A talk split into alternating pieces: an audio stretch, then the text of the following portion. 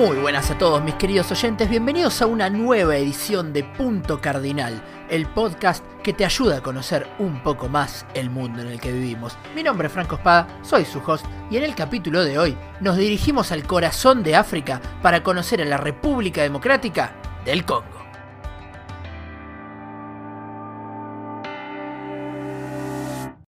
Bienvenidos a un capítulo más acá en Punto Cardinal. En el capítulo de hoy vamos a estar viendo a la República Democrática del Congo. Hice énfasis en ese democrática porque hay dos países que toman el nombre de la República del Congo. También vamos a ver por qué se da esa diferencia. Pero bueno, básicamente es porque uno era el Congo francés, el otro era el Congo belga, que es este Congo. Y para diferenciarse, uno se puso el nombre de la República Democrática, mientras que el otro es plenamente la República del Congo. Pero este es el país en el que todos pensamos la mayoría de las veces cuando pensamos en el Congo. La República Democrática del Congo es un país de África Central, que limita a su norte con la República Centroafricana y con Sudán del Sur, a su este con Uganda, que lo tuvimos acá en el podcast, con Ruanda, con Burundi y con Tanzania, a su oeste limita con la República del Congo y con el Océano Atlántico en un estrecho muy chiquito de 37 kilómetros de costa. Y finalmente a su sur limita con Angola y con Zambia. En el Congo viven 102 millones de personas y su capital y ciudad más poblada es Kinshasa. Su forma de gobierno es el de una república semipresidencialista, su moneda oficial es el franco congoleño y sus idiomas oficiales son el francés, el lingala, el kikongo, el swahili y el chiluba. Así que así, como habrán visto, tiene bastantes idiomas oficiales, eso también vamos a estar viendo el por qué, pero básicamente es por toda la gran cantidad de tribus distintas que habitan en el Congo y cada una obviamente con su propio lenguaje. Así que sin nada más que hablar, vayamos de lleno a la geografía.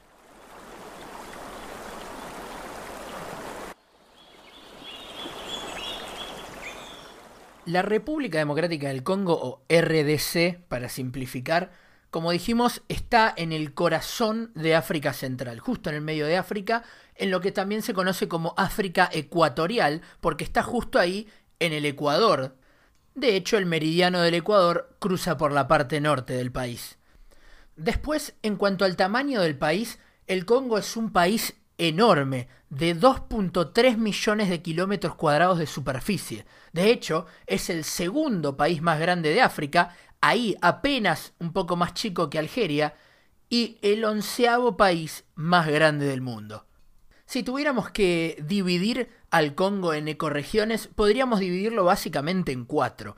Al oeste donde desemboca toda la cuenca del río Congo, de ahí sale el nombre del país, del río Congo, es un territorio más bien llano y donde está la mayoría del territorio cultivable del país, además de donde está la única salida al mar que tienen, que era por este estrecho muy, muy estrecho, que lo van a reconocer enseguida en un mapa, que tiene Congo que conecta todo el resto del país a el Océano Atlántico. Después en la región centro y norte del país encontramos lo que se llama la selva del Congo, que es la segunda selva más grande del mundo solamente por detrás de la selva del Amazonas, acá en Brasil, que también lo tuvimos en el podcast, y que en este caso también ocupa gran parte del país. Al este tenemos la región de Kivu, que es parte de la región de los grandes lagos de África, que también los tocamos en el capítulo de Uganda, y toda esta zona de los grandes lagos también es una zona montañosa, donde está el punto más alto del país, que también es el de Uganda, que es el monte Stanley, de 5.100 metros sobre el nivel del mar. Y finalmente, al sur, el territorio se hace un poco más árido, y es acá, en los territorios de Kasai y Katanga, donde encontramos la mayor cantidad de yacimientos mineros que tiene el Congo, que vamos a ver que eso es muy, muy importante. Ahora, si vamos a hablar de la hidrografía del Congo, tenemos que hablar sí o sí del río Congo, que es el río más importante del país, que se extiende su cuenca y sus afluentes, como el río Kasai, el río Saga o el río Ubangi, se extienden por casi todo el país y la mayoría de estos ríos son navegables, con lo cual históricamente este río ha sido muy importante para el transporte y para el comercio en el país. Además, como dato curioso, el río Congo es el segundo río más largo de África, solo por detrás del Nilo, y el segundo más caudaloso del mundo, solo por detrás del Amazonas. Como dijimos, en la región de Kivu, al este, están los grandes lagos de África, por ende Congo también tiene acceso a varios lagos que también marcan bordes con otros países, como el lago Albert, que marca el borde con Uganda, el lago Kivu, que marca el borde con Ruanda, y el más grande del país, el lago Tanganika, que marca el borde con Tanzania. Después para hablar del clima del Congo, como dijimos que está en una latitud ecuatorial, el clima es más bien tropical y cálido, no tiene las cuatro estaciones, tiene estación lluviosa y estación seca, y es extremadamente húmedo, especialmente en toda la región selvática del norte.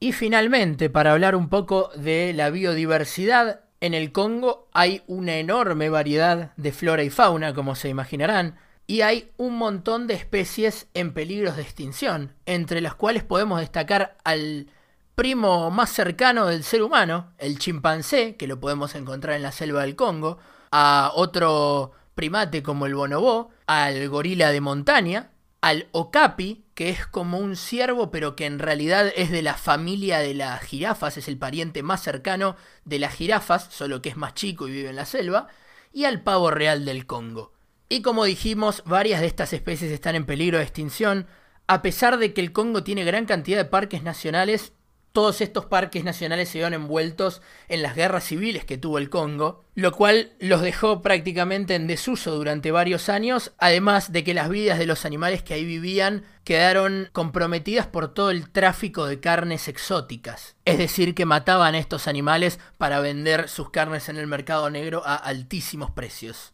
Y una vez que conocemos el lugar donde se va a contar esta historia, podemos entrar de lleno en ella.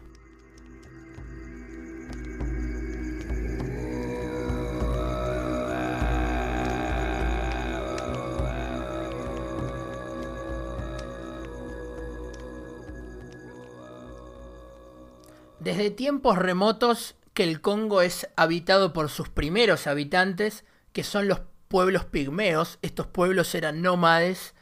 que cazaban y recolectaban su alimento de la selva y del río Congo y van a continuar viviendo en esa región hasta el día de hoy. Pero luego, alrededor del 2000 al 500 antes de Cristo, van a llegar al Congo unos pobladores que se van a quedar para rato, que van a ser los pueblos bantu. Estos pueblos bantu, la cultura bantu, se va a expandir por toda la región de lo que hoy es África Central y África eh, Oriental. Van a tener un montón de influencia cultural eh, y lingüística también. Todas las lenguas de esa región, aunque son distintas, todas derivan de las lenguas bantu. Estos pueblos ya no van a ser cazadores y recolectores y se van a asentar en la cuenca del río Congo ya como pueblos agricultores y sedentarios. Es acá donde van a empezar a aparecer los primeros reinos del Congo, estamos hablando ya del año 1000 después de Cristo, donde aparece ya la cultura upemba, como se llama, y donde van a aparecer los reinos más importantes con los que van a encontrarse más adelante los europeos. Estamos hablando del reino del Congo, que se va a ubicar en donde desemboca el río, en la parte más occidental del país, en la parte de la costa, y más al interior de la cuenca del Congo, más al interior del país, se encontraba el imperio de Luba, también muy importante, y estos dos reinos van a convivir en la región desde el 1300 hasta 1885 como las dos más grandes potencias de la zona. De hecho, estos reinos van a empezar a comerciar con los primeros exploradores europeos, principalmente portugueses, que llegan a la zona. Esto estamos hablando de ya el siglo XVI y XVII. Principalmente comerciaban marfil, hierro y cobre, y a cambio los portugueses muchas veces les daban armas, con las cuales estos reinos iban a seguir librando cada vez más guerras y van a entrar en un periodo de crisis en el siglo XVII, en donde van a estar llenos de guerras civiles, además de tener una gran expansión del catolicismo en su territorio por parte de los misioneros cristianos y de toda la cultura occidental. Después, en 1884, sucede la Conferencia de Berlín, donde las potencias europeas se reparten el continente africano y estaba la duda de qué hacer con el Congo. Una región de las más inexploradas de África, y también muy importante por sus recursos naturales. Obviamente Francia, Alemania e Inglaterra se peleaban porque no querían que ninguno de ellos tenga el Congo, entonces lo que decidieron es dárselo a Bélgica, que no tenía ninguna colonia ni era una potencia que podría amenazarlos, a cambio de que Bélgica comercie con ellos libremente todos los recursos naturales del Congo. Solo que no se lo dieron al Estado de Bélgica, sino que se lo dieron a Leopoldo II, el rey de Bélgica, que va a empezar en el Congo una época que se conoce como el Estado Libre del Congo, entre 1885 y 1908, que de libre no tenía nada. En esta época va a haber una enorme explotación del pueblo congoleño, un régimen de terror y esclavitud donde las personas que ahí vivían iban a ser esclavizadas para la producción de la minería y principalmente los cultivos de caucho que Bélgica iba a exportar. Y el rey Leopoldo manejaba a su estado de Congo como si fuera su patio trasero, porque era su propiedad. Y durante este periodo se estima que murieron entre 5 a 15 millones de congoleños, producto de las torturas y los maltratos del régimen de Leopoldo. Todas estas violaciones de derechos humanos no pasaron desapercibidas para la prensa internacional, que le terminó exigiendo a Leopoldo que renuncie a esas tierras y se las va a entregar en 1908 formalmente al Reino de Bélgica, empezando ya el periodo de Congo como una colonia formal de Bélgica, en donde va a mejorar significativamente la calidad de vida de los congoleños, se va a abolir la esclavitud, se van a construir escuelas, hospitales, rutas, ferrocarriles. Después va a venir la Segunda Guerra Mundial, donde los congoleños van a pelear para el lado de Bélgica dentro de las Fuerzas Armadas belgas. Y de hecho las bombas atómicas que se tiran en Hiroshima y Nagasaki se hacen con uranio congolenio. Pero ya en la posguerra, en los años 50, la calidad de vida de los congoleños se veía siendo extremadamente precaria. La esperanza de vida era de apenas 40 años y había, de manera ilegal, esclavitud y trabajos forzados y eso sumado a la movida de la descolonización iba a llevar a que en 1959 se den las primeras elecciones libres en el Congo, estableciendo entre 1960 y 1971 la República del Congo, sí, con el mismo nombre que su vecino, con capital en Leopoldville. Sí, la ciudad capital llevaba el nombre del rey Leopoldo. Y acá es donde arranca la historia del Congo independiente moderno y donde la corrida de sangre tampoco va a parar entre el 60 y el 65 se da la llamada crisis del Congo, donde va a haber básicamente una guerra civil, donde va a haber tropas de la ONU, de Bélgica y de Estados Unidos en el medio para parar las rebeliones. En el 65 comienza la dictadura de Joseph Mobutu, un teniente general que da un golpe de Estado apoyado por la CIA y que va a establecer una dictadura en el Congo hasta el 97, le va a cambiar el nombre al país, lo va a llamar Zaire y va a cambiarle el nombre a la capital, la va a llamar Kinshasa, como se sigue llamando a día de hoy. En este periodo el Congo, mejor llamado Zaire, va a vivir un periodo de relativa estabilidad y de crecimiento económico, pero también de brutal represión por parte del gobierno, violaciones de derechos humanos, un culto a la personalidad de, de Mobutu, que va a poner su cara en los billetes y en un montón de, de lugares, cual típico dictador, y también un periodo de enorme corrupción donde el gobierno se va a llenar de plata con las explotaciones mineras. Y así llegamos a los 90, donde la dictadura de Mobutu perdió el apoyo de Estados Unidos porque terminó la Guerra Fría, entonces ya no le servía tener un dictador en el Congo. Y entramos a uno de los periodos más oscuros de la historia del Congo, que es el de las guerras del Congo. Hay que aclarar que de estas guerras podemos hablar también durante un capítulo entero, tiene que ver también con un complejo tema étnico de las tribus Tutsis y Hutus y también sobre quién se apodera de los enormes recursos mineros, eh, principalmente el coltán y el diamante que hay en el Congo, y todo eso va a llevar a todas estas guerras. Pero vamos a lo importante, en la primera guerra del Congo, en el 96 al 97, termina con, es una guerra civil apoyada por Uganda, y Ruanda, en donde los rebeldes derrotan al gobierno de Mobutu y Mobutu termina exiliado. Y un año después, en el 98, comienza la Segunda Guerra del Congo, que va a ser mucho más sangrienta que la primera, Es más, también se conoce como la Gran Guerra Africana. Esta guerra va a enfrentar a Uganda, Ruanda, Burundi y otros grupos rebeldes congoleños contra Angola, Zimbabue, Namibia, Sudán y el gobierno de la República Democrática del Congo, que se cambió el nombre a su nombre actual un año antes de la guerra. Toda esta gran guerra africana recién va a terminar en 2003, dejando un saldo de entre 3.8 y 4 millones de muertos, donde la mayoría no fueron por los tiroteos, sino por las enfermedades, los maltratos y el hambre que se sufrió durante la guerra, que también trajo una enorme crisis económica en el país. En el 2001, durante la guerra, se asesina al presidente del país, Kabila, y en el 2003 por fin se llega a la paz, dando lugar a lo que sería el Congo actual, con un paréntesis de que si bien el Congo ya no está en guerra con sus países vecinos, varios de estos grupos guerrilleros que participaron en las guerras del Congo continúan activos en el interior del país y controlando incluso varias minas de coltán y otros minerales que después por supuesto los van a vender al mercado negro y así continuar financiando su actividad guerrillera. Y así llegamos al Congo del día de hoy.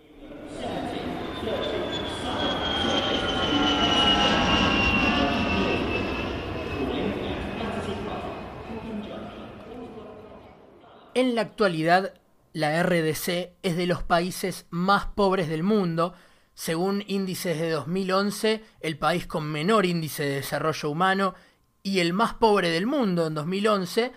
En la actualidad se considera que es el cuarto país más pobre del mundo, siempre hablando en términos per cápita, y con un 70% de su población por debajo de la línea de pobreza extrema. Si hablamos de la macroeconomía, el Congo está entre las 13 mayores economías de África en términos de PBI,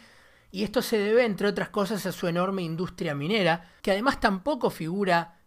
totalmente en el PBI, porque mucha de esta industria está movida por trabajo en negro y de semi-esclavitud.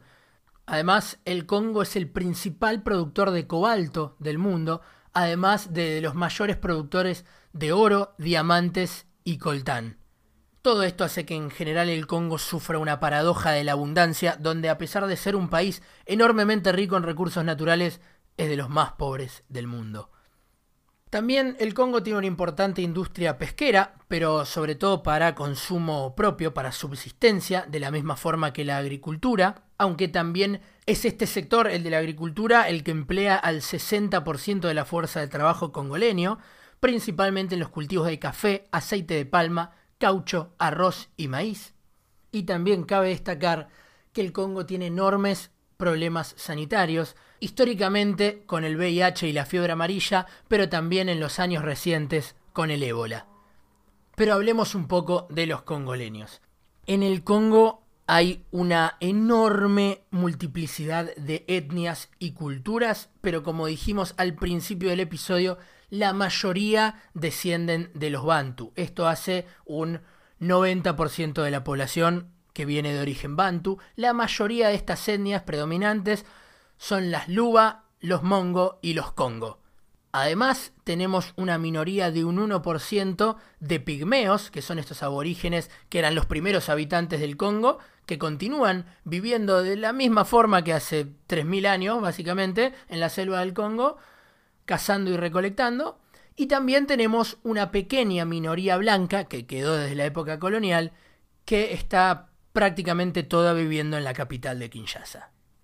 En temas religiosos, la gran mayoría en el Congo es el cristianismo, con un 93% de seguidores, seguido de los kimbaguistas, que es una modificación congoleña del cristianismo, un 1% de musulmanes y un 1% de otras religiones, la mayoría religiones tribales. Entre las lenguas más habladas, como dijimos, la mayoría descienden de todos estos grupos étnicos que mencionamos antes. Las lenguas por eso más habladas son el luba, el lingala, el kikongo y el francés, que deviene obviamente del periodo colonial de Bélgica. La esperanza de vida en el Congo ya no es de 40 años, pero sigue siendo muy baja para estándares actuales, apenas 58 años, y es uno de los países donde peor viven las mujeres en el mundo, varios de estos grupos terroristas continúan secuestrando a las mujeres para que sean esclavas sexuales, pero además el maltrato a las mujeres también proviene del gobierno, ya que las mujeres no pueden firmar ningún tipo de documento sin consentimiento de su marido y se estima que en el Congo se violan 1.100 mujeres por día. Para pasar a algo un poco más eh, colorido, pasemos a la cultura congoleña. El Congo contiene una mega diversidad de etnias, como dijimos, por ende una gran diversidad de culturas y también con una influencia occidental europea, principalmente franco-belga en las ciudades. Y esto lo podemos ver reflejado en cosas como su gastronomía, donde podemos encontrar algunos de sus platos típicos como el poulet à la moambe, que es un pollo con una crema de nuez de palma, el cuanga, que es un pan de mandioca macerado y envuelto en una hoja de bananero, que eso después lo envolvés y lo hervís en agua, y el ndakala, que son unos pescaditos fritos como si fueran mojarritas, que los freís todo con vegetales como cebollas, tomates y demás. Y finalmente, para cerrar con los deportes, obviamente como varios de los países que son muy pobres no tienen un gran desarrollo deportivo por obvias razones, de hecho el Congo nunca ganó una medalla olímpica, pero sí que se practica bastante el fútbol, que es el deporte más popular del país. De hecho, la RDC fue dos veces ganadora de la Copa Africana de Naciones, y también se practica en menor medida el básquet, donde podemos destacar a Dikembe Mutombo, que jugó durante 18 años en la NBA. Y así llegamos al final de este capítulo donde vimos a uno de los países más peculiares del mundo porque sufre esta enorme paradoja de la abundancia, donde vemos uno de los países más ricos en recursos naturales, pero que también es de los más, más pobres del mundo, donde incluso parece hasta irreal la manera en la que se vive si lo comparamos con cómo se vive en Occidente. Pero siempre está bueno tener ese shock de realidad para decir, este tipo de formas de vida no quedó en el pasado, sino que hay gente que sigue sufriendo en situaciones de extrema pobreza, de esclavitud, a día de hoy. Y sin nada más que agregar, estamos llegando ya al final de esta temporada. El próximo capítulo ya va a ser el último de esta temporada de Punto Cardinal. Decirles que pueden seguir a Punto Cardinal en Instagram como arroba punto cardinal.geo. También me pueden seguir a mí en mi Instagram personal o en mi Twitter, arroba Franco Espada. Y también me harían un gran favor si recomiendan este podcast a alguien que crean que le pueda gustar. Y nos vemos la semana que viene en un nuevo episodio de Punto Cardinal.